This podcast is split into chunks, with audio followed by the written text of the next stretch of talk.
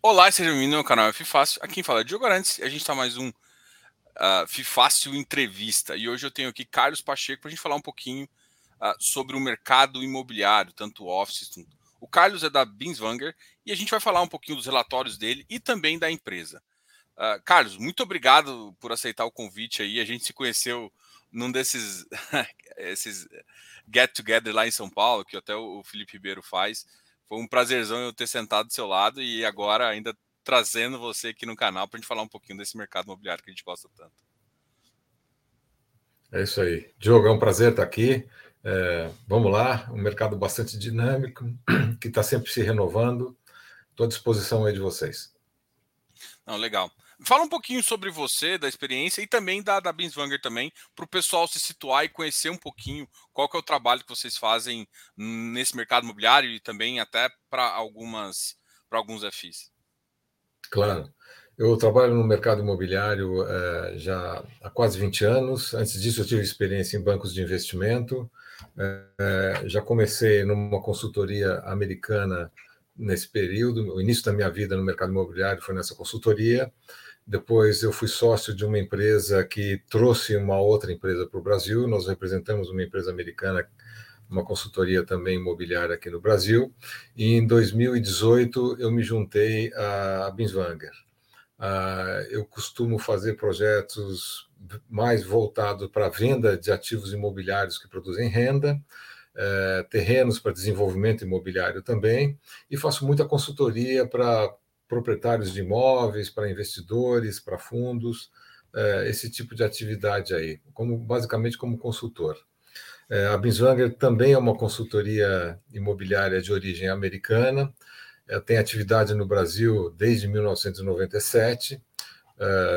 É um rol completo de serviços imobiliários que compreende venda, compra, venda e locação de ativos imobiliários, mas a gente tem também uma área de consultoria muito forte, Consultoria são serviços é, não transacionais, avaliações, pesquisas de mercado, estudos de melhor uso, gerenciamento de obras, regularização documental, serviços recorrentes, tudo aquilo que não envolve uma taxa de sucesso em sim horas de trabalho. É uma empresa que cresceu muito nos últimos anos. É, eu diria que hoje a gente, principalmente nessa área de consultoria, nós somos uma das líderes desse mercado e atendemos clientes brasileiros ou internacionais, proprietários de imóveis, usuários, é, enfim, é um leque completo de serviços em qualquer lugar do Brasil. Isso é rapidamente breve descrição da empresa. São profissionais com muita experiência, um pessoal muito legal, bastante experiente, e estamos num bom momento aí.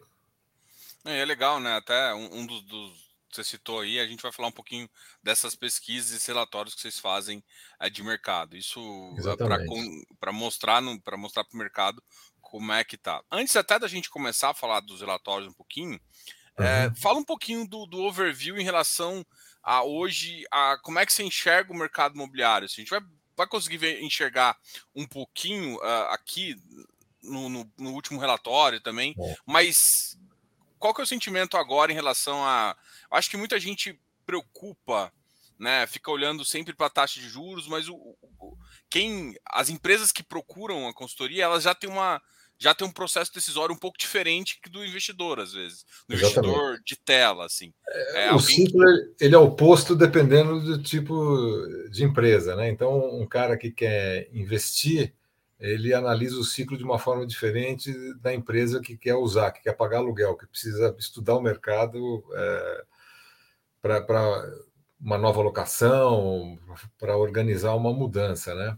É um mercado muito dinâmico, é muito importante nos países desenvolvidos o setor imobiliário, o peso que tem na, na economia. Aqui no Brasil não é diferente também. É um país que, além de tudo, a gente tem carências e necessidades é, no mercado residencial de, de imóveis residenciais. É um volume muito grande de financiamento, de alocação de recursos. Então, eu diria que, é um mercado, quando o país vai bem, é, é porque o mercado imobiliário está indo bem também. Então, é, em termos de perspectiva, é como você falou, nós vamos ver isso um pouquinho aí da, ao longo da, da apresentação. é, juro alto, é, fatores políticos afetando a tomada de é, decisão que as empresas tomam, então todo mundo um pouquinho no compasso de espera nesse momento, já pós-recessão, mas eu acho que tem algumas oportunidades aí. Eu só queria salientar que o, assim, o que a gente acompanha é o mercado de tijolo, certo? Então, assim, o que, que incentiva um fundo a, a fazer uma alocação de capital num determinado ativo é, o que, que incentiva, o que, que faz um investidor a entrar ou não, num, a entrar ou sair, né, vender um ativo imobiliário, é, perspectiva de crescimento, aumento de renda, valorização do, do, do, ativo, como é que essas coisas acontecem? Então, a gente olha muito para isso e não tanto para o mercado de cotação de fundos. Então, tudo que a gente falar aqui, nós vamos estar tá falando de tijolo, de comportamento de mercado, mercado físico, que é o que os investidores têm que olhar para basear é, para tomar uma decisão de investimento ou não no mercado de fundos imobiliários, não é isso?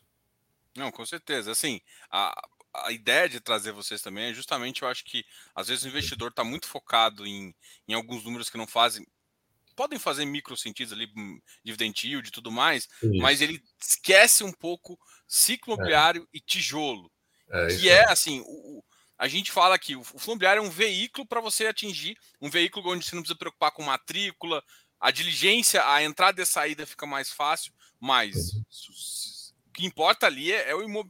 é o imobiliário, né? Por é isso aí, é a dinâmica do mercado, é o ciclo do mercado, está muito ofertado, não está muito ofertado, às vezes a economia está é, crescendo por um longo período, é, os, os, investidores estão incentivados a produzirem novos ativos, então você fica produzindo, ofertando novo prédio, novo prédio, mesmo a economia é, crescendo, você pode ter um momento em que é, o valor de locação possa cair, principalmente em algumas regiões, principalmente. Mas nós vamos falar sobre tudo isso aí. Acho que à medida que houver necessidade, quanto mais interação, é, melhor também. Se o pessoal quiser fazer pergunta, a gente vai respondendo aí.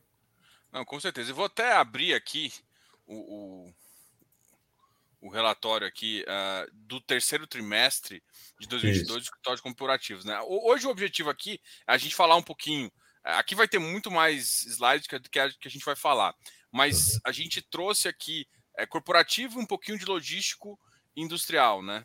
É isso.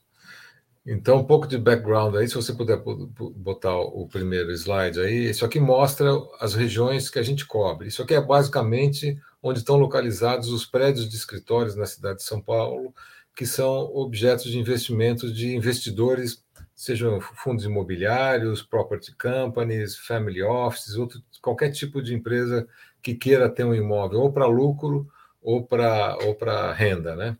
Então está distribuído aí nessas regiões. A região que a gente, é basicamente é, ao longo da marginal do Rio Pinheiros, essa região que está aí mais clara, é, em rosa claro, é, ela mais avermelhada é o que a gente chama de região centralizada que é basicamente Faria Lima, Itaim, a parte oeste da Marginal, ali indo em direção ao Vila Lobos, até a Ponte Cidade Jardim, mais ou menos. Dali para baixo é o que a gente chama de região descentralizada, que é Berrini, Chucre Zaidan, é, Morumbi, Chácara Santo Antônio, mais em direção à zona sul da cidade. Tá? São 4 milhões e 100 mil metros quadrados, aí não aparece, mas são ah, mais ou menos são mais de 900 edifícios que compõem esse universo aí. A gente separa por, por classes e a gente está vendo aí que o maior distrito é da Shukri Zaidan, certo? Deixa eu botar aqui na minha tela também para eu ver melhor aqui, né? Uh, são 803, é praticamente 20% do mercado está situado numa região só. Em segundo lugar, a Faria Lima. São regiões, como curiosidade aqui, assim, em termos de perspectiva, como é que eu analisaria? O primeiro fato que me chama a atenção é que você, na Zaidan, você tem terrenos para construir novos edifícios. Terrenos e potencial na prefeitura. Na Faria Lima, não. Faria Lima são os, ah, os terrenos que estão de frente para Faria Lima. Então, a Faria Lima é o que é. Não vai ter mais prédios. Hoje já é a região mais cara da cidade, em média, né? Tudo isso é média. É, e não tem mais para onde, é, mas como crescer. Dificilmente vão crescer com menores edifícios, prédios boutique, alguma outra coisa, ou um retrofit que se possa fazer, mas onde tem terrenos, grandes projetos não vão ser, não vão, novos grandes projetos não serão na Faria Lima, vai ser na Chucre Zaidan ou em novas regiões até das cidades de São Paulo, tá? Então, grosso modo, são 14 regiões. Região centralizada tem um comportamento, tem uma oferta e uma demanda bastante diferente das demais regiões. E principais regiões, é, Chucre Zaidan, Faria Lima, Berrini e assim por diante, tá? Se você puder passar para o próximo, para a gente não ficar aqui. Nesse aqui a gente apresenta já um resumo do, do que foi, é, do, que aconteceu nesse trimestre, né? Então, o estoque total ele aumentou um pouquinho, é um edifício que foi lançado, que foi entregue nesse período. É, absorção líquida ela tinha sido muito boa, de 27 mil metros no segundo trimestre, agora ela foi de somente 2 mil. O que quer dizer absorção líquida? É o aumento da área ocupada do mercado, não é aumento de mercado. O mercado cresceu 5 mil metros assim, em área, 5.700 metros, mas a área ocupada cresceu só 2 mil. Então, isso quer dizer que a vacância teve um pequeno aumento nesse trimestre, porque entrou aí 3 mil e tantos metros, é, diferença dos 5.700 para 2 mil, que não foram ocupados. Tá? Uma, a taxa de vacância. Uma, uma, pergunta aqui, por exemplo, quando, quando a gente avalia, por exemplo, o, o segundo trimestre foi muito bom e o terceiro, esse indício de, de menor absorção líquida já é um indício de que a gente começa a ficar um pouco, sei lá, um stand-by para uh, para cenários, ou seja, que, que, o próprio investidor do mercado real fique stand-by ou, ou, é um pouco de coincidência? É, eu acho que esse número, assim, a gente foi, foi um bom ano em termos de, de absorção. É, a gente está vendo aí a, a, coluna em azul no gráfico mostra a absorção líquida ano a ano e a em cinza, é, perdão, a coluna cinza clara ela mostra a absorção líquida a cada ano e a azul o novo estoque. Então o que os prédios novos que foram entregues é, naquele ano. Então a gente vê que 2012 a 2016, uh, o crescimento do estoque foi muito maior, foi sempre maior do que a absorção líquida. Dali para frente, a gente já vê 2017, uh, 2019, foram anos em que a absorção cresceu mais, mas de um modo geral, a gente vê nesse ciclo de 10 anos que tiveram muito mais anos em que o estoque cresceu mais do que a absorção. E isso resultou, você vê, em 2011 a gente tinha uma vacância de 2% e hoje está em 24%. Essa linha vermelha aí no gráfico, entendeu? Então é isso, porque são ciclos diferentes, o ciclo do produtor de imóvel e o ciclo de quem aluga o imóvel, né? Quando a economia está muito boa, é um incentivo, os preços de aluguel são ascendentes, é um incentivo para o produtor, para o dono de terreno, para o investidor a comprar novos imóveis e planejar um novo edifício. Só que um novo edifício, entre comprar o terreno, fazer a obra, aprovar, fazer a obra, tudo entregar, vai uns 5 ou 6 anos aí para entregar o edifício. Então, quando o edifício fica pronto, já é um outro cenário, já é um outro momento, né? Então, os prédios que foram entregues, por exemplo, de 2012 a 2016, eles foram pensados no momento em que o país estava crescendo muito grande, 2008 a 2011, ou 2006 a 2011 foram entregues num outro momento em que a economia já estava declinante, né? Então tem esse comportamento assim. O que eu quero dizer hoje é que neste ano de 2022 a economia está em compasso de espera. Já há muitos anos, desde 2016, que a economia não cresce tanto, então o incentivo que o investidor tem a fazer novos investimentos não é tão grande assim. E as empresas, por outro lado, elas não estão é, crescendo tanto, por diversas razões. Uma razão é que a economia não cresceu tanto, mas principalmente porque houve a pandemia e muitas incertezas, que foi um componente exógeno que afetou o crescimento econômico de uma maneira que a gente nunca viu antes. Mas, de um modo geral, é, esse ano eu diria que está precificado que é, a forma como as empresas vão ocupar o home office ele já está estabilizado. É, ele foi a, a, a, vacância cresceu muito em 2020 e 2021 porque as empresas diminuíram por conta do home office, mas em 2022 eu, eu diria que ela não mudou tanto assim o nível de home office. O que afetou foi a subida da taxa de juros que botou as empresas num compasso de espera para fazer novos investimentos, para planejar investimentos, para crescer. Isso não aconteceu esse ano. Eu vejo que algumas regiões, como Faria Lima, algumas empresas tomaram, ocuparam andares num momento favorável, porque se não vai ter, é, no momento que a economia crescer, os aluguéis nessa região mais centralizada da Faria Lima, por exemplo, vai crescer muito.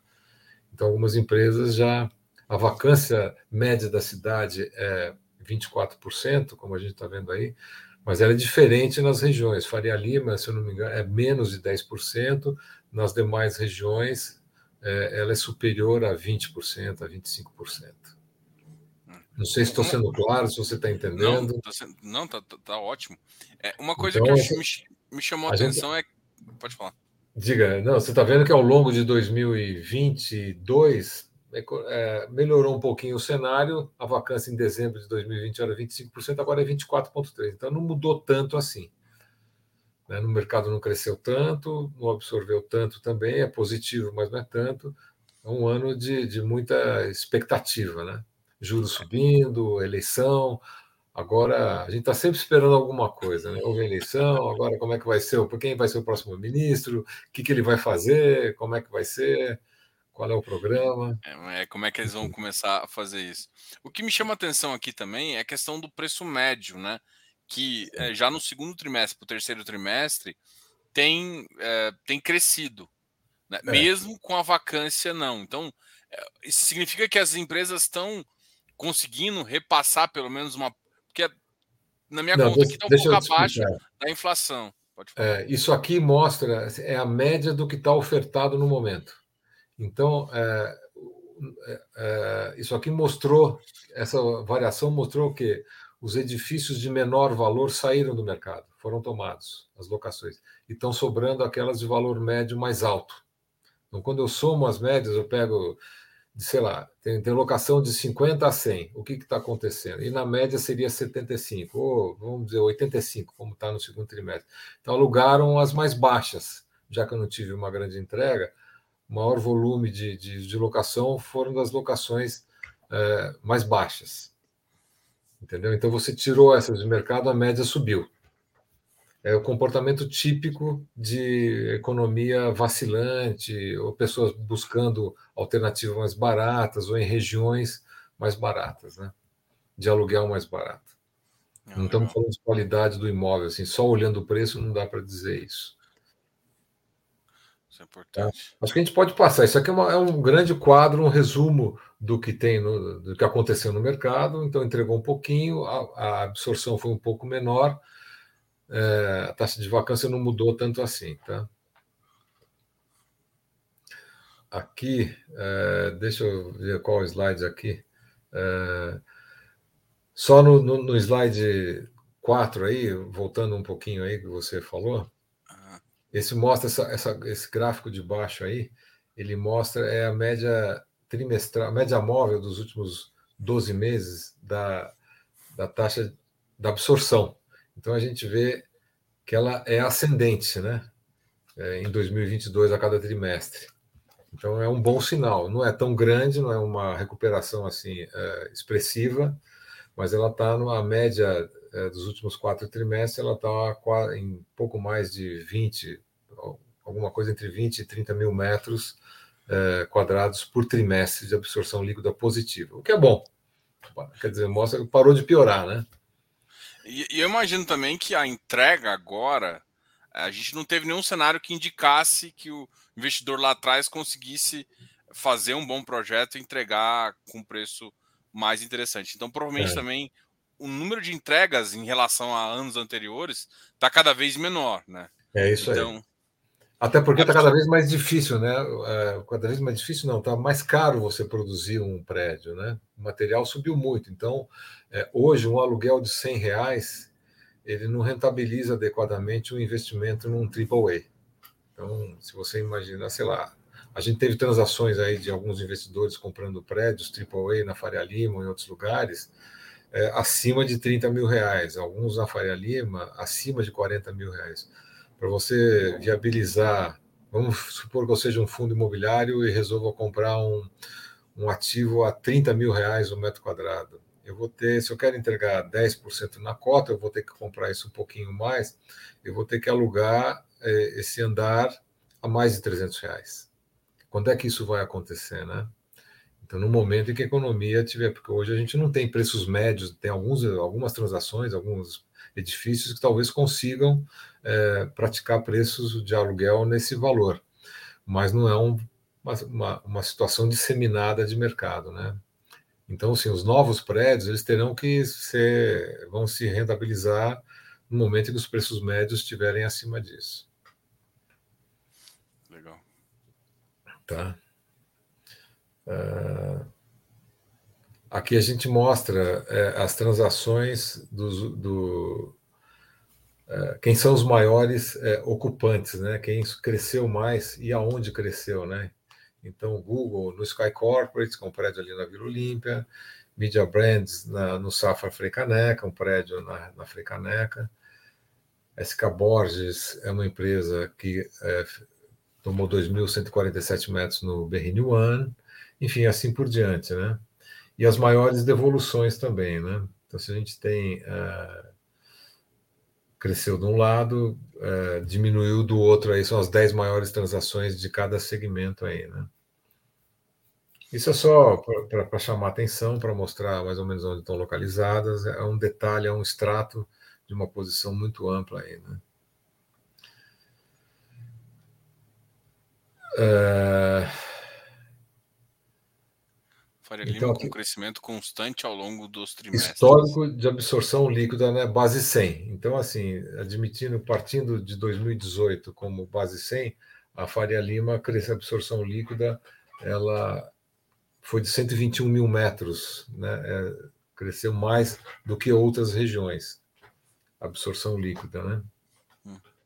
É engraçado, Mas, só que eu, esperava que Vila Olímpia e Itaim não, não que fossem uh, acompanhar a Faria Lima, mas que fossem pelo menos são é regiões é são perfis diferentes, né? Os prédios da Faria Lima são os prédios de frente para a Faria Lima, são prédios grandes, prédios mais novos, prédios grandes, prédios mais caros, e que estavam em algum momento da pandemia aí nesses dois anos que tiveram é, descontos grandes, né?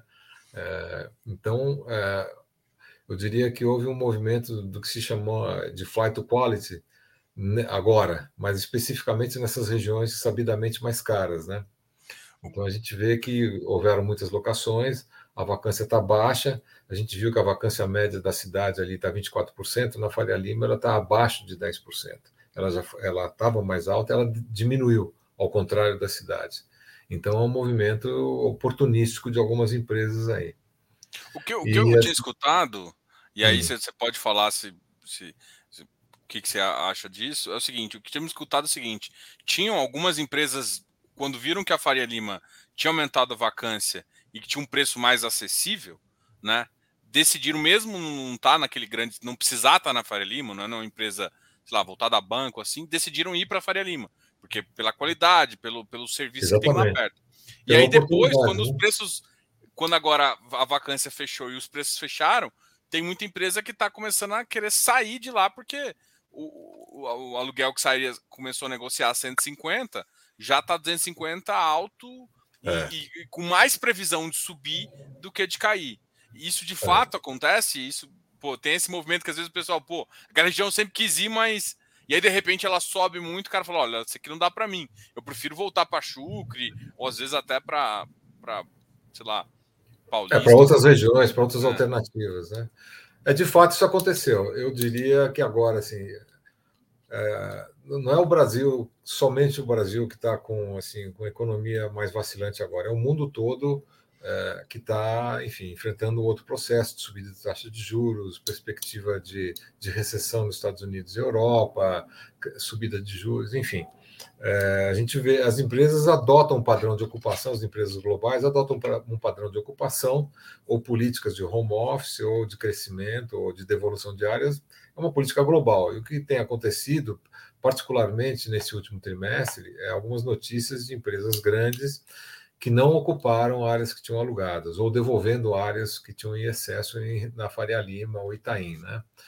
Então, é, eu acho que isso vai acontecer. Aconteceu isso que você falou, em 2020 2021, o preço na, nessas regiões mais nobres, é, eles caíram um pouco, a vacância aumentou, então algumas empresas é, tomaram áreas. Mas também, assim, é, se uma empresa precisar de mais de 10 mil metros, não vai ter muito para onde ir. Não será na talvez tenham duas ou três opções na Faria Lima, mas onde você tem 10 mil metros, vamos dizer, rotineiramente, seria na Sucre Zaidan e outras regiões aí, né?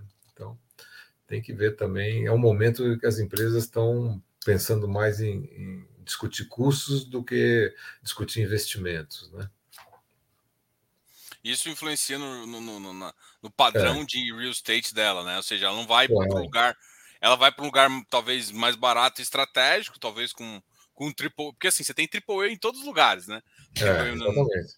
O mesmo triple A, se construído, sei lá, em uma outra cidade que não São Paulo, teria um preço diferente. Então, o mesmo prédio. Questão de localização, isso influencia tudo, né?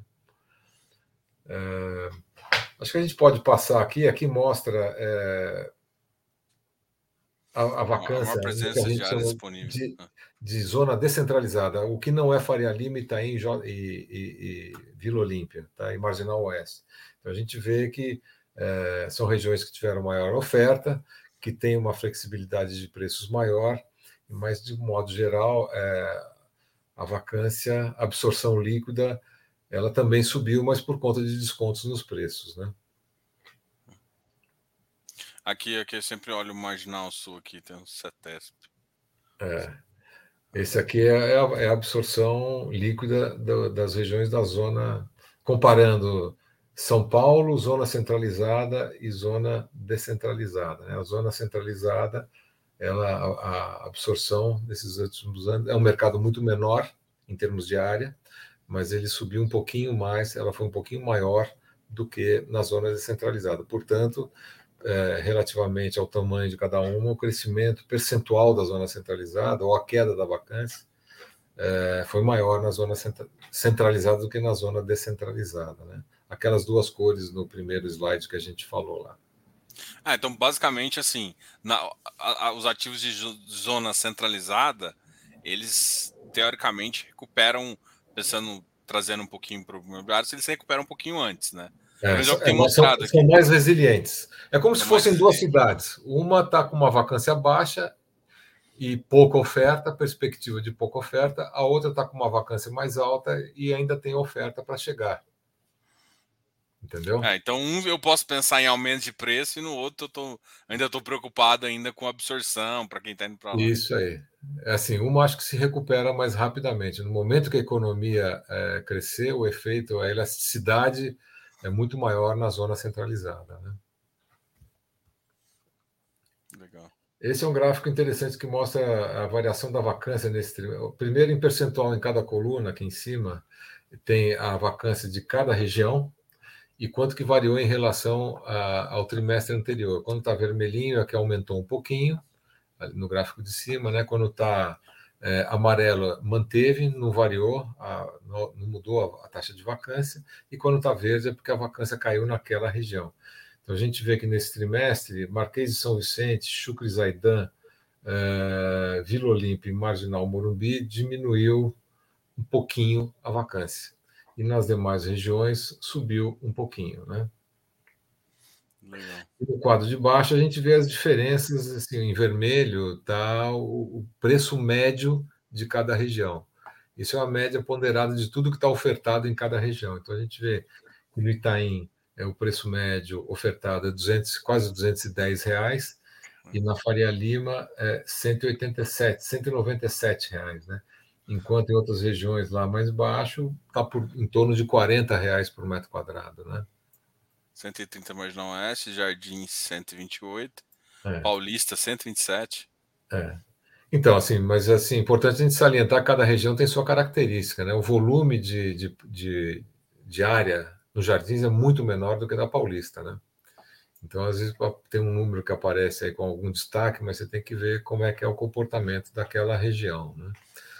Paulista é uma região consolidada, mais tradicional, não tem mais terrenos também, tem um estoque mais, mais velho, mas tem bons prédios. É talvez a região mais bem servida de sistema público de transporte, então ainda tem uma grande demanda por, por parte das empresas. Né?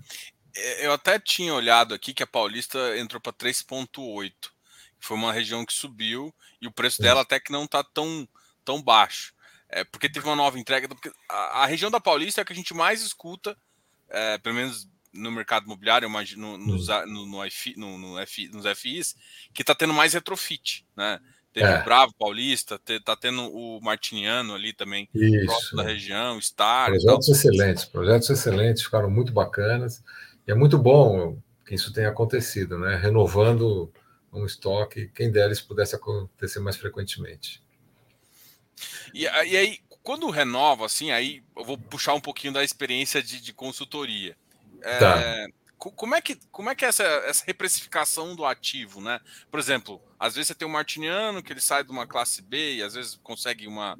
A gente não sabe, mas provavelmente ele vai buscar um A ou alguma coisa. A, exatamente. É, exatamente. Um, um, green, algum, algum outro label que, que, que as empresas buscam de lead, é uma dessas coisas. O que, isso. quanto isso importa também dentro da busca da renda, assim, né? Algumas empresas só alugam com lead. Como é que é? conta um pouquinho dessa dessa visão, assim? Olha, as empresas, algumas empresas, principalmente multinacionais, elas só alugam green building, é, prédio com certificação LEED. É, não precisa ser é, gold, platinum, essas coisas, mas tem que ter alguma certificação. Isso é particularmente verdadeiro com empresas multinacionais, grandes empresas, né? É, há uma tendência que esses prédios custem um pouco mais, é, o valor do aluguel um pouco mais que os outros, né? Isso também se reflete melhor no momento em que a economia está mais forte. Então, às vezes, compensa eu esperar um mês para buscar uma alocação maior se eu tenho um prédio de, é, de melhor qualificação que os meus concorrentes na região. É, é isso, eu acho que foi uma oportunidade. É, esses dois ativos eles estão perform, performando bem. É, o Bravo Paulista ele foi alugado, né? O Martiniano ainda não, mas era uma região que foi uma oportunidade grande porque era um ativo é, precisou de um investimento considerável para atualização, mas ele foi comprado num preço por metro quadrado menor. Então, acho que é uma oportunidade. Acho que a pandemia atrapalhou um pouquinho, mas eu vejo que são poucos ativos dessa qualidade que estão ofertados. Um grande usuário ou empresas que queiram se beneficiar de um sistema, de um prédio de qualidade, numa região que tem um sistema público de transporte excelente, é uma oportunidade. Legal. Um, um outro comentário. E acho que, isso, acho que isso tende a acontecer muito nessas regiões que já que não tem mais potencial de, de crescimento, de aprovar grandes projetos. Paulista é uma dessas, Faria Lima é outra. Então, como é que essas, essas regiões têm que se reinventar? Então, o que, que eu acho que, eu, que vai acontecer? O aluguel vai subir tanto, ou ele vai subir, que ele vai viabilizar que uma empresa, um investidor, compre um prédio, faça a reforma e, e acredite no valor de locação acima do que ele era feito anteriormente. Legal. Eu, Essa até, é a desse mercado. É até engraçado, esse, esse quadrinho aqui do lado me chama muita atenção, né? A gente fala de vacância de São Paulo de 24,3, mas uhum. se a gente pensar em ativos de zona centralizada e de zona centralizada, parece outro São Paulo. É zona centralizada São Paulo é 12,3, ou seja, basicamente é. eu tenho uma, uma vacância, um, o, o proprietário nessas, nessas zonas já está quase mais favorecido. Enquanto as zonas centralizadas tem 34,5, né? Que é 34,9, é que é quase. Faria Lima é 7%, e a Itaim é 8%, né? Então, essas regiões, assim, vamos olhar uma dinâmica dessas duas regiões. Tem terreno para construir novos prédios? Putz, poucos. São caros. É, não viabiliza no preço atual. Então, provavelmente a oferta a curto prazo vai ser muito pequena. No momento em que a economia subir, os valores vão subir também, né? Isso já mostra a diferença, né? O preço é pedido na zona centralizada está 150 em média. E é na zona aí. centralizada 76. Então eu já tenho diferença agora. E, é e, a, e, aí você cita a questão de, de já ter menos, uh, menos ativos entregues. A, a, é. probabilidade, e eu acho que isso o investidor tem que ter na cabeça. Se eu tenho menos dessa zona centralizada, o que vai acontecer é que esses é o, são os que vão puxar é. preço primeiro, né? O outro ainda tem que baixar a vacância. Ou seja, o cara é tá, tá, tá negociando o preço. É isso aí. Então, daí a importância do, do, do, do seu, é, vamos dizer, do investidor, ele analisar, fazer uma análise técnica, né? Uma, do, do fundo que ele está investindo, onde estão os ativos, quem são as empresas, preços praticados em relação à média de mercado, comportamento de como é que está a dinâmica disso aí, né? Hum, tem um é isso aí. Você compraria hoje um, um fundo que tem um ativo que está ofertado no mercado ofertado? Difícil, né? Só pelo nome não dá para saber. Tem que fazer uma pesquisinha aí. Enfim. É importante. É, eu... Mas eu, eu acredito que tem muitas oportunidades aí. Se a gente olhar a dinâmica das cidades, uma cidade global como São Paulo, que tem muitos segmentos fortes, é, enfim, está inserido dentro da economia brasileira, mas a capacidade de reação, o dinamismo da cidade é muito grande. Então, eu acho que hoje é uma época de incerteza ou de. É, é uma época com algumas incertezas, está todo mundo retraído, mas eu tenho certeza que tem muitas oportunidades aí. Não, com né? certeza. E o que eu, uma outra coisa que eu também acho, é, complementando o que você disse, é que é, o tanto também que é importante o um, um investidor sair do ambiente fundo imobiliário, né? Pegar, Sim. igual o trabalho de vocês, pegar as questões, essas pesquisas e porque aqui, para quem, não só para quem faz análise, mas para quem quer tirar valor de ativo imobiliário, essas pesquisas são extremamente importantes e, e é. sai trimestralmente de forma é. E a gente faz, esse é um trabalho, obviamente, quando muitos fundos ou muitos investidores, eles pedem coisas específicas de região, né? Então, análise de perspectiva, qual, qual vai ser a concorrência, quais são as empresas, qual a movimentação histórica nessa região, o que, que muda. Então, é uma cidade muito dinâmica, né? Tem um plano diretor em discussão, é, os preços vão atingir um valor em algumas regiões, que seguramente vão criar outras regiões que vão ser destino, que vão, vão ter mais prédios de escritórios, né? Então, a gente tem que estar atento a esse dinamismo.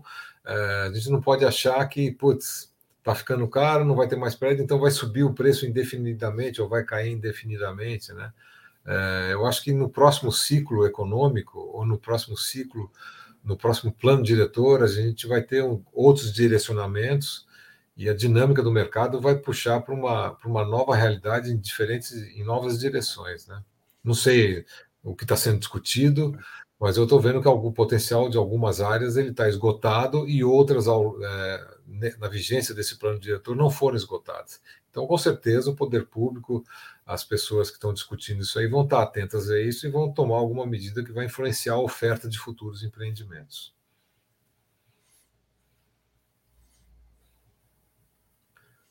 Aí os, é, esse não precisam particularizar, vamos passar esse aí, né? O 71 do estoque concentrado em quatro regiões uh, uh, da zona centra, da zona da, da zona centralizada, né? Deixa eu pôr aqui também, que eu senão não enxergo aí. Uh, então a gente está vendo aqui o, o maior o estoque futuro, né? Isso aqui fala do que vem ao mercado nos próximos anos até 2025. São 440 mil metros. Para uma cidade como São Paulo, uma perspectiva de praticamente quatro anos, é muito pouco. É, isso é o que me chama a atenção aí, né? E a segunda coisa que me chama a atenção é que está concentrado em algumas regiões do, da Marginal Sul, que é onde tem estoque e é onde tem terreno a preços é, mais realistas ou mais condizentes com o, o valor do aluguel. Então, assim, do jeito que está, a cidade vai crescer mais. Futuro estoque, novos estoques vão ser entregues na zona de grandes prédios, vai ser entregue na zona sul da cidade, né? Não vai ser na zona, no que a gente chama de zona centralizada. Então, o que, que acontece no momento em que a economia retomar, ou que houver crescimento, que as empresas tiverem necessidade de aumentar seus escritórios? O valor do aluguel em algumas regiões vai subir mais que em outras. Esse é um gráfico interessante, esse das bolinhas aí, que mostra por quadrantes né, é, a taxa de vacância, que seria o eixo da esquerda, e o valor é, do, do, do, metro quadrado é, praticado, o eixo horizontal, reais por metro quadrado, do valor praticado em cada região. Né? Então, é, o, o, ideal é que todos é, isso quer dizer o quê? As regiões de maior, óbvio, né? As regiões de maior vacância têm menor preço, né? E as regiões de é, É isso, né? Santa Mar 60%, nossa senhora. É a vacância, né? Mas é uma região com estoque pequeno.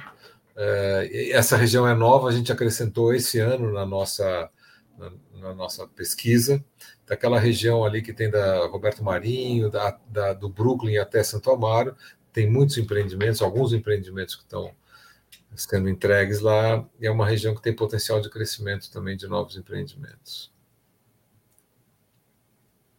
Esse aqui é a projeção. Isso. Então, é, a gente admitindo que, é, num cenário referencial, que a absorção líquida em 2022 seja de 135 mil metros e de 23 a 25 seja de 150 mil metros, é, hoje, partindo de uma vacância de 24,3%, ela chega em 20,5% ao final de 2025, o que ainda é um patamar relativamente alto mas isso é média da cidade. Então, algumas vão estar acima disso, outras vão estar abaixo disso. Se, por um lado, vamos, sejamos otimistas e vamos ver que haja uma melhora na economia e que a absorção líquida nos próximos anos seja de 175 mil metros. Então, a vacância vai chegar em 18,6% ao final, é, de, de, ao final de 2025.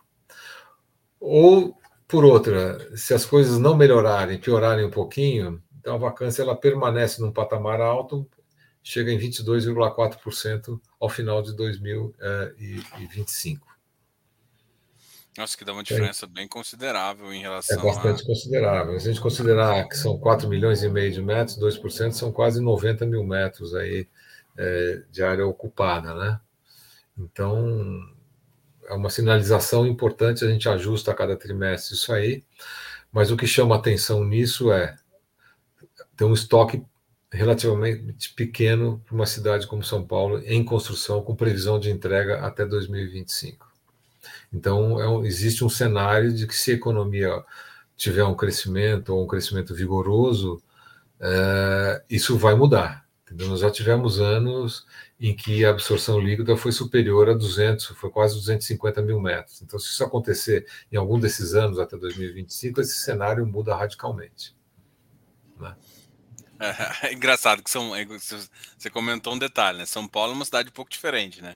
Se é. a economia acelerar, o patamar de absorção de São Paulo é diferenciado. Muda completamente. Muda degrau, né? completamente. Né? Porque a, a, até a referência do estudo está com base em anos relativamente problemáticos, né? Que foi. É isso aí. É isso 20, aí. 20, 21 são anos é. que já tem uma, um, um, uma entrega mais difícil é. e que está melhorando numa, numa tendência maior agora. E aí, isso aí é interessante. A gente, como a gente falou, né? A gente comentou aqui que São Paulo são pelo menos duas cidades dentro da mesma cidade, né? aquela da zona centralizada e da zona descentralizada. E aqui a gente e aí a gente mostra a projeção dessas duas, vamos dizer, centralizadas, né? À esquerda as zonas, as, as regiões da zona centralizada e à direita as regiões da zona descentralizada. É um patamar bem diferente, é uma vacância também é, bem maior em média, né? São cenários bem diferentes, né? Não, com certeza. Mas, enfim, a gente não pode olhar com os olhos, fazer uma projeção com os olhos de hoje, né? achar que tudo vai ficar igual para sempre. Né? Faço sempre essa ressalva. Não quer dizer que prédios na Zona Sul nunca serão ocupados ou, ou são ruins, não, é, não se trata disso. Até porque eles já tiveram um nível de ocupação muito maior quando o mercado era bem menor. Né? Não, com certeza. E também, assim, nós vamos passar agora para uma outra classe de ativos. É. é importante lembrar que o ciclo de produção dos ativos são completamente diferentes, né? E o impacto da pandemia foi bem diferente é, nesses tipos de ativo, né? É, eu, eu, passei, na, eu olhei na, o rel... Pode falar.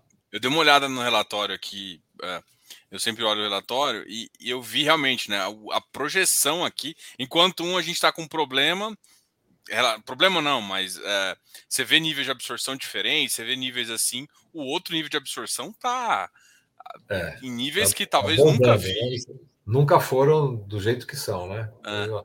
Absorção muito rápida, é, mas ao deslocamento da produção para os grandes centros, né, para, para as áreas de armazenagem, então, assim, o tipo de, a forma de consumo de, de comprar mudou.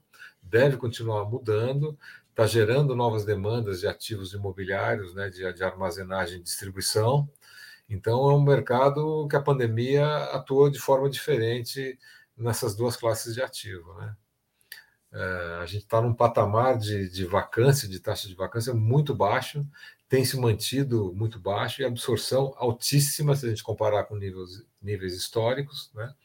Então, um momento bastante vigoroso dos ativos de, de logística e distribuição, dos galpões, né, dos condomínios de galpão, como a gente está vendo aqui. Né? A gente vê que são anos, desde 2018, que a, a, a demanda supera a oferta consistentemente. E são anos em que houveram entregas de estoque, que é a coluna azul aí do gráfico, bastante vigorosas também. É, pessoal acelerou em 2019, 2020 e continuou acelerando. E mesmo assim a vacância tem caído um pouquinho. Caiu, caiu bastante. E você vê o preço, né? O nível, o ano está é, tá acima de 21 reais. Historicamente é um volume muito, é um preço muito maior do que se praticava em 2017, 2018. O, na taxa de vacância do segundo trimestre para o terceiro trimestre, a vacância subiu um pouquinho. É mais pelo tamanho da, da entrega, né? É isso aí. Entregou, você vê que entregou é, um milhão e meio, é, um milhão, um milhão e setecentos mil metros. É muita coisa, cara. É muita coisa. É, que a gente consegue ver, né? No estoque aqui, deixa eu sublinhar o pessoal aqui, ó. Você consegue ver quanto que era de área aqui. Olha o tanto de área fazendo isso, mesmo assim não subiu tanto. Porque mesmo com essas entregas, o pessoal tem continuado é. com a absorção. É isso aí. E a vacância ela subiu um pouquinho, mas ela assim, tudo que é abaixo de 15% é, é um momento favorável para o proprietário, né? Então ainda está, é uma oferta, como é uma, uma vacância média, significa que em alguns lugares ela está abaixo de 10%. Então, se uma grande empresa quiser uma área grande, não vai ter. Então, ela, as empresas vão estar mais dispostas a pagar preços maiores, é, dependendo da, da necessidade que eles tenham naquele momento. A gente, aqui a gente distribui o estoque, é, escritório que a gente falou era São Paulo, né? E aqui é Brasil. Então a gente vê que existe uma concentração muito grande no estado de São Paulo e dentro do estado de São Paulo, na região de Cajamar, Jundiaí, né? É, Guarulhos é uma região relevante também, mas tem menor oferta de terrenos, é uma região bastante urbanizada, é, então você tem menos terrenos para fazer, para desenvolver condomínios de galpão. Ao contrário desse eixo aí da Anhanguera Bandeirantes, Cajamar agora, né, que é a grande região que está em, tá em desenvolvimento, é, você tem muitos terrenos, né? Não é uma região totalmente urbanizada, né? As cinco principais é, regiões de mercado de São Paulo representam 41% do estoque é total do país. É isso aí. É. O tanto que São Paulo é diferenciado, né? É. Então, isso é, é legal, assim, ver, mas é, mostra o quanto a, a, concentração econômica que há na, em, em torno da, da, grande São Paulo. Né? Isso, assim, é, precisa dar uma centralizada. É bom que apareçam outras regiões que sejam relevantes. Também tem acontecido, Minas Gerais tem crescido muito, o estado de Minas Gerais, né? não só na região sul do estado, ali na região do Stream, mas perto de Belo Horizonte, Grande BH. Também são níveis de vacância muito baixos, isso é bastante interessante ainda. Esqueci o nome daquela região. A região perto do aeroporto, como é que é? Aqui tem um que tem logístico forte ali em BH. Tem, tem Betim, tem. Ah, é, Betim, é. é. Contagem, não? Contagem, contagem. É uma região industrial, né? Bastante é. importante. Então, com o tipo, com o comércio eletrônico, é, as empresas como tem que fazer entregas muito rápidas, elas têm necessidade de estar próximo do consumidor, né? Então, é natural que é, o estoque de condomínios em torno das regiões metropolitanas deve continuar crescendo nos próximos anos aí. Atibaia, Cajamar. Ó, isso, é, isso é absorção, aí a gente está vendo absorção bruta e absorção líquida, né? Então a gente é. vê extrema, olha aí, a região com mais, a coluna azul é absorção líquida, 97 mil metros nesse trimestre. Né? Uma, uma, uma pergunta: quando eu olho, por exemplo, para a extrema, onde eu Sim. vejo absorção líquida igual a absorção bruta, significa que basicamente tudo que entregou teve teve destino. Foi, é, é, isso aí. Já Mas saiu, mesmo assim, já veio ocupado. O, o, que me, o que me traz na cabeça é o seguinte: também não, não, tive muito espaço para ganhar muito preço. Talvez pelo, pelo custo tenha espaço. Eu, tá errado um pouco pensar assim, por exemplo. É, é uma análise tão óbvia como isso ou não? Não, não, Diogo, tem que tem outras coisas para analisar. Porque para mim parece assim, pô, extrema tá num preço ali de 23, 24. Se eu estou entregando e estou consumindo, não, se o é, empreendedor assim, fechar provavelmente, se, se, alguém entregou hoje um, um, condomínio novo alugado a 23, o próximo vai ser 24, 25. Entendeu? Então, isso mostra que se veio alugado, a, se está absorvendo tudo que está sendo entregue, é que não está tendo vacância. Então, você vai ter que. É um momento favorável para o proprietário. Ele vai subir o preço, não resta dúvida. Entendi. Isso acontece. E também naquele slide ali você vê média móvel é, crescente, né? Esse gráfico, a parte de baixo do gráfico aí, tá vendo? Esse mostra a média móvel dos últimos quatro trimestres, né? Então ela é ascendente desde 2018, né? E de absorção a, e a, líquida, de absorção E a aceleração pós 2020 também é, ela é bizarra, é forte, né? Muito forte. Né? Você vai olhar aqui pós 2020, que é, é pós pandemia, tudo é. se acelerou. É isso mesmo. Você citou que o ciclo de um, de um, de um, de uma, de um office é em torno de cinco anos. Isso. Esse ciclo uh, normal, né? Claro que é uma média também, mas o ciclo de logístico industrial é o que? Dois anos, três anos? Ou às vezes consegue até menos tempo? Assim, quando você vai lançar um novo condomínio, entre comprar o terreno, aprovar, fazer, talvez você demore de dois a três anos para entregar. Mas o que acontece normalmente é que esse, os empreendimentos são feitos em fases, né? Então, a primeira fase você pode demorar mais, mas a segunda, a terceira fase, em alguns casos, ela vem logo depois, entendeu? Seis, um ano você consegue botar uma nave inteira dentro de um condomínio pronta. Então, tendo demanda, você rapidamente repõe, mas isso naqueles que já estão prontos, né? Você comprar um terreno em Cajamar, ah, vou comprar um terreno daqui a um ano vai estar pronto? Não. Até você comprar, aprovar, aprovar ambiental, fazer um monte de coisa, demora um tempo também, né?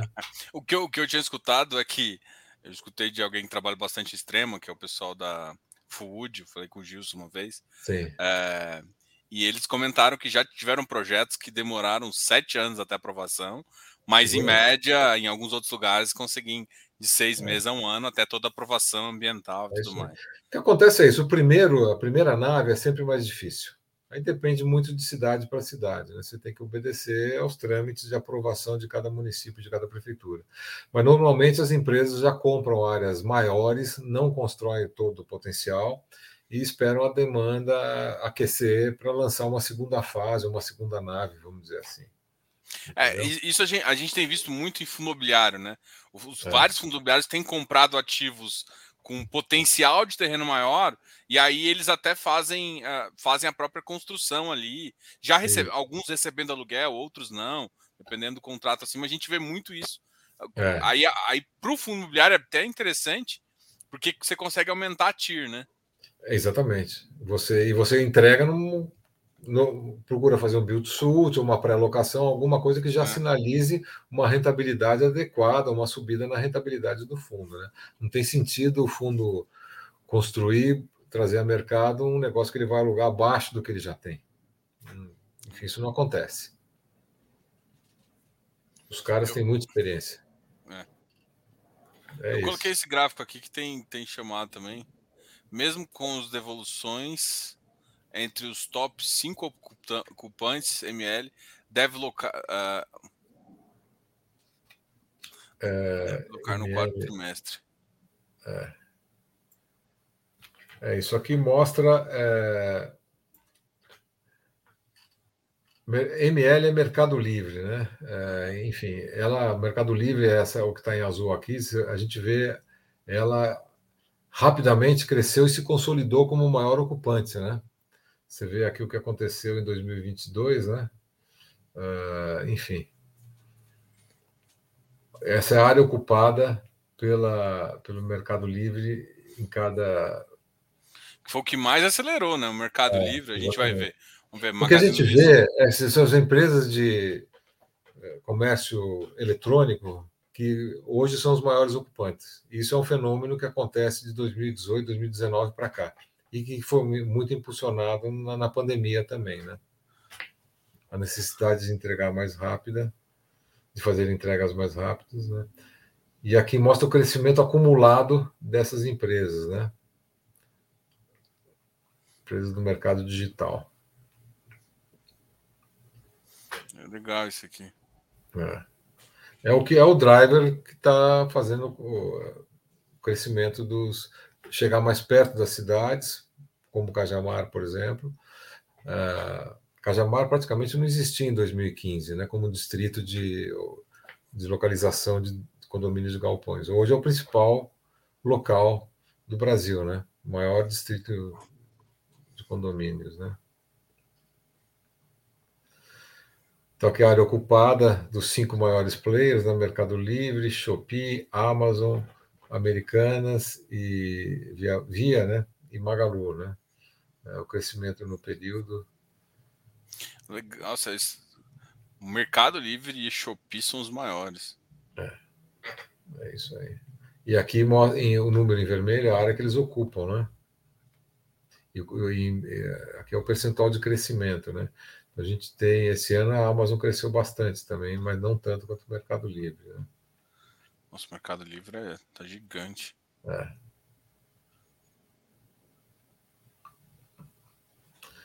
Então, raio 30 aqui também, raio 30 é o, vamos dizer, seria dentro do Rodanel em São Paulo, né?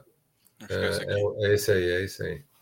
Então, é a mesma coisa que a gente tinha em escritórios, é, que é, é a variação da vacância, né? Quando está o percentual no quadradinho vermelho, é que a vacância aumentou, quando está verde, é que a vacância é, diminuiu, né? A gente vê que a vacância média por estado, né? São Paulo ela é 13,8%, Rio Grande do Sul, Rio de Janeiro, Bahia 11,2%.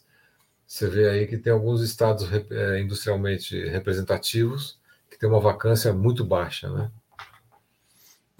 O que, o que, por exemplo, uma das coisas que me chamou atenção é o raio 30, o preço do metro quadrado de São Paulo já está em 29,55.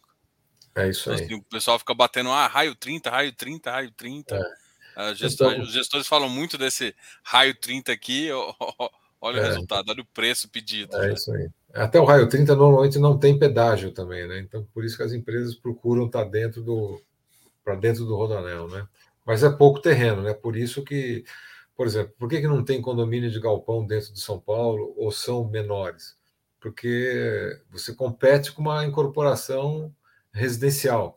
Então, para você rentabilizar um, imóvel, um terreno em São Paulo como um condomínio, você vai ter o, o, empreendedor, ele vai querer ganhar o que ele ganharia num prédio residencial. Então, o valor do aluguel é muito alto, mas mesmo assim, se você tem alguns galpõezinhos aí, é, em algumas regiões, custa muito caro você ter uma área de armazenagem dentro de São Paulo, dentro da cidade. Imagino que seja em qualquer outra região metropolitana, seja a mesma coisa.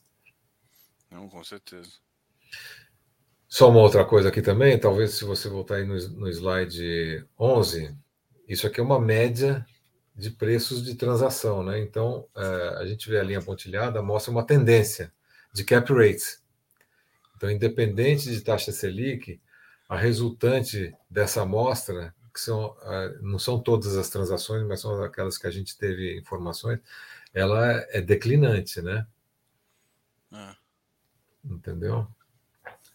Perdão, isso aqui é, é o preço médio pedido.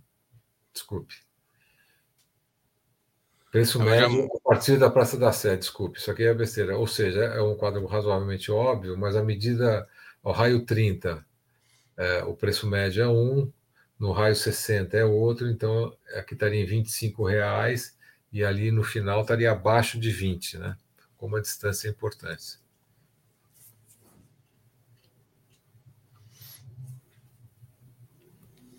Flutuação do IPCA e Selic. Esse aqui que eu, que eu o gráfico 13, que é o do cap rate, né? por é, um pouquinho, ele, ele, é, ele sobe um pouco, né? Ao contrário do que eu tinha falado. Ele sobe um pouco ao longo dos anos aí, né? O que é natural, né? Ah, você tem que pedir um prêmio maior, né? Para o é, cara é, ficar mais longe, porque. De outubro de 21 para agora, né? Então foi justamente nesse período que, a, que, as taxas de juros subiram mais, né? Então.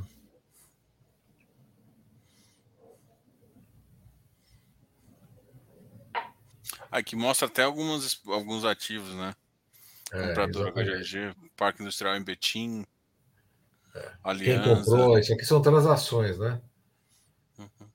E, e, o preço praticado. A gente vê que o valor de transações já são bem maiores do que as médias históricas, né? Alguém estava comentando que agora os preços mesmos Hoje, para construir, para fazer a planagem, para fazer a terraplanagem, para fazer tudo, menos de 3, 3 e 100 você não faz. Então, não faz. hoje, então, hoje você pegar seja... ativos imobiliários no raio 30, principalmente abaixo de 2,800, a gente vê alguns logísticos com essa com, com esse cap, é, é meio loucura do, do, ponto de vista real, né? É. Então você faz essa conta aí, 3.100, é, você construir, o custo de construção é mais ou menos igual em qualquer lugar mas o custo do terreno varia muito. Né? Então, se você tiver um projeto que custou R$ 3.500, uma conta simples, ou R$ 3.000, num cap de, de 12, ele vai ter que é, ser alugado a R$ 25,00 por metro quadrado. Né? É, como isso é difícil, você vai ter as variações por conta de terreno, você vai ver que existe uma tendência, uma pressão para que os, o valor de aluguel dos galpões também, dos novos galpões, seja maior. Né? Então, acho que no momento que a economia estiver mais fortalecida, tiver o crescimento estiver claro, é, os valores dos aluguéis vão subir. Então, isso para o investidor de fundo imobiliário que acredite na recuperação da economia, isso significa que, o, que a renda a ser distribuída é, nesse momento vai ser maior do que é hoje. Ou seja, é um, é um momento, apesar do estresse, é um, pode, pode ser que a gente tenha uma oportunidade aí, né? Não, com certeza. Então, ainda em 2022, a gente tem nesse segundo semestre, ainda vão ser mais 1 milhão e 200 mil metros a serem entregues. Vai ser um desafio, porque é, uma, é um volume muito grande de novo estoque, né? E, enfim, isso, acho que isso não vai ser absorvido na totalidade, mas de qualquer jeito, é, crescimento vigoroso do mercado, né? mas chega a gerar preocupação, tipo assim, no curto prazo, com, porque assim, o cenário, eu sempre lembro da, da minha conversa com, com, com, com, com da Food, ai, esqueci. O Gilson. Com o Gilson da Food, e ele falava assim: ah, Diogo, se o PIB continuar numa trajetória de crescimento de mais 2, 3%, a gente não vai ter problema, porque o Brasil continua crescendo, a gente tem espaço para fazer. Nesse cenário onde a gente tem uma recessão global muito mais encadeada e tal, e num cenário onde a gente pode crescer, isso chega a ser é, avaliado. Até eu estava olhando o gráfico de baixo também para ver as projeções para os próximos anos. A gente não, no curto prazo, não aumentar muito a vacância, apesar do custo.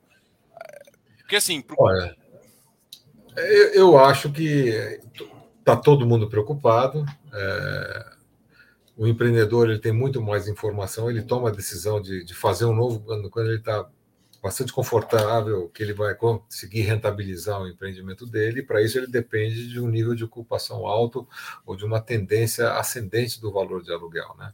Uhum. Eu acho que não chega a afetar porque dificilmente o empreendedor ele começa a construir totalmente cego, entendeu? Ele tem que ter algum conforto com relação à demanda e algum conforto com relação ao preço que ele vai conseguir praticar. Ele tem uma expectativa de preço ascendente ou de, de alugar uma área consistente do empreendimento dele, mas ele sempre pode abaixar o preço um pouquinho no começo para garantir uma ocupação melhor. A gente está vendo que o, volume, o nível de vacância, a taxa de vacância é muito baixa, né? historicamente. Acho que isso deixa o empreendedor bastante confortável. Né?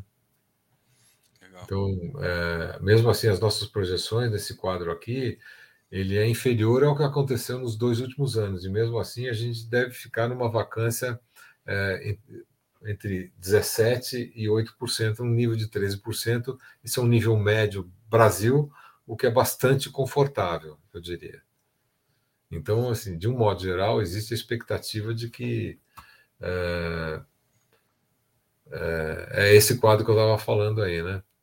Que vai. Não deve acontecer nada, pelo contrário, né? Os preços devem continuar subindo. Acho que os fundos de logística eles performaram bem nesses últimos anos, né? Sim. Foram Somente 2020, 2021 eles performaram bem. Tem, é. Agora tem sofrido um pouquinho recentemente, mas eu acho que é muito mais movimento de juros do que de tudo. Mas é, é, era esse ponto aqui que estava que, que é a minha pergunta, né? Pensando de forma conservadora, atingir essa vacância aqui, tipo, de projetada 19%. E eu falei, Ixi, será que isso, em dois anos, se a gente tiver uma visão mais conservadora. Mas é... o que vai acontecer? Se estiver indo nessa direção, o empreendedor ele para de produzir essa curva justa. Entendeu? Então a gente vai ver ali que em vez de absorver nesse cenário, né, em vez de absorver 1 milhão e 800 mil metros, vai absorver 1 milhão e 500 mil. Então, ele ajusta essa curva, o nível de ocupação, a taxa de vacância, e de forma a manter o preço num patamar que rentabilize o investimento. De um modo geral, eu acho que é um mercado que está muito mais saudável. O problema é que o juro está muito alto uh, e as empresas e os investidores mais receosos e a gente concorre enfim, com outras alternativas de, de ativos. De investimento. Né? Mas é isso, é um mercado vigoroso, cresceu muito, é, acho que tem. É, os empreendedores estão bastante satisfeitos, os cotistas, investidores de fundo imobiliário também, acho que não tem motivos para reclamar. É um, é um mercado que mostra sinais de vigor, é, de resiliência também. É um mercado que se profissionalizou muito nos últimos 15 anos e acho que tem é, bases bastante sólidas para um crescimento é, saudável nos próximos anos aí. Não, com certeza. Eu acho que faz muito sentido. Acho que o investidor não só acompanhar o mercado imobiliário, às vezes a, a informação que o gestor está passando, Sim. mas a, informa informação de pesquisa, por exemplo, da Binswager, é. que, que, traz esses relatórios uh, de forma trimestral para o cara também conseguir projetar um pouquinho é. Até para entender, pô, peraí, vai recuperar agora, vai recuperar. Se não vai recuperar tanto no curto prazo, o que, que eu posso fazer? Né? Então, para ele internalizar um pouquinho é. e, enxergar os cenários possíveis, né? De alguém Exatamente. que vive esse mercado. É, quer dizer, se quiser, podem entrar em contato com a gente, né? É, a gente tem também nossas mídias sociais, a gente publica sempre a, é, highlights, um, um, resumo, não esse, com esse nível de detalhe, mas com tem bastante nossa fazemos publicações periódicas com muitas informações de mercados, enfim, é o que a gente chama, temos uma área de inteligência de mercado que produz muita informação é, e é Estamos à disposição aí de você, agradeço bastante. Se alguém quiser mais informações, quiser discutir qualquer coisa, podemos é, estamos à disposição aí para falar desse mercado que é bastante interessante. Gosto muito de, desse tipo de conversa. Não, eu também, Carlos, eu quero agradecer demais essa aula que você deu aqui, essa trazer, trazer essas informações para a gente que a gente, eu assim, eu, eu acho isso imprescindível, né? Para as pessoas costumam olhar sempre para o mesmo lado. Sim. E às vezes o lado imobiliário é legal, assim, o lado só que o pessoal olha muito a dividendinho de cota e esquece um pouco do mercado real. Então é o que tem por trazer, trás, né?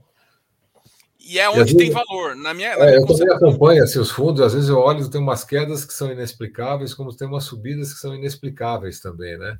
Então eu sempre procuro olhar o fundamento, olho os relatórios, putz, que ativo que é, quem que está lá, está renovando acima, está abaixo, enfim. É importante a gente se posicionar sempre e buscar informação, se educar cada vez mais, né? Não, com certeza. E é sempre você ter noção de quanto que está ali no mercado, para onde pode ir, para é. você ver também se tem valor e como é. se tem valor.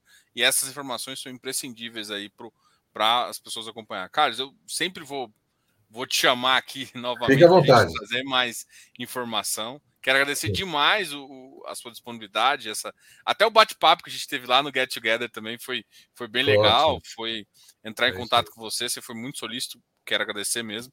E Mas vou deixar as suas últimas palavras, a gente encerra aqui depois dessa aula aqui. Cara, olha, é, foi muito bom participar aqui. Eu gosto de levar esse tipo de informação para um público amplo. Acho que é importante a gente acompanhar o mercado com bases técnicas, bases sólidas, fazer para ajudar a gente a tomar decisões racionais. É, acredito muito nessa educação, na melhora da educação, não só para fazer investimentos financeiros, mas para conhecer melhor os mercados. E é, adorei, fico à disposição, querendo que a gente, a gente repetir, a gente pode fazer. É, só me contatar. Acompanhe as nossas mídias sociais aí e vamos em frente, cara. Bom, eu deixei o contato, da, do menos no Instagram, uh, das mídias também. O site de vocês está aqui na descrição do vídeo. Meu site dos relatórios que vocês colocam lá no site. Pessoal, obrigado a todos. Deixa o like aqui no vídeo. Qualquer dúvida, deixa no comentário e, e qualquer coisa eu passo e-mail e tudo mais. Obrigado é aí, obrigado, Carlos. Até, até mais, pessoal. Esquece de deixar o like. Até a próxima. É tchau, tchau.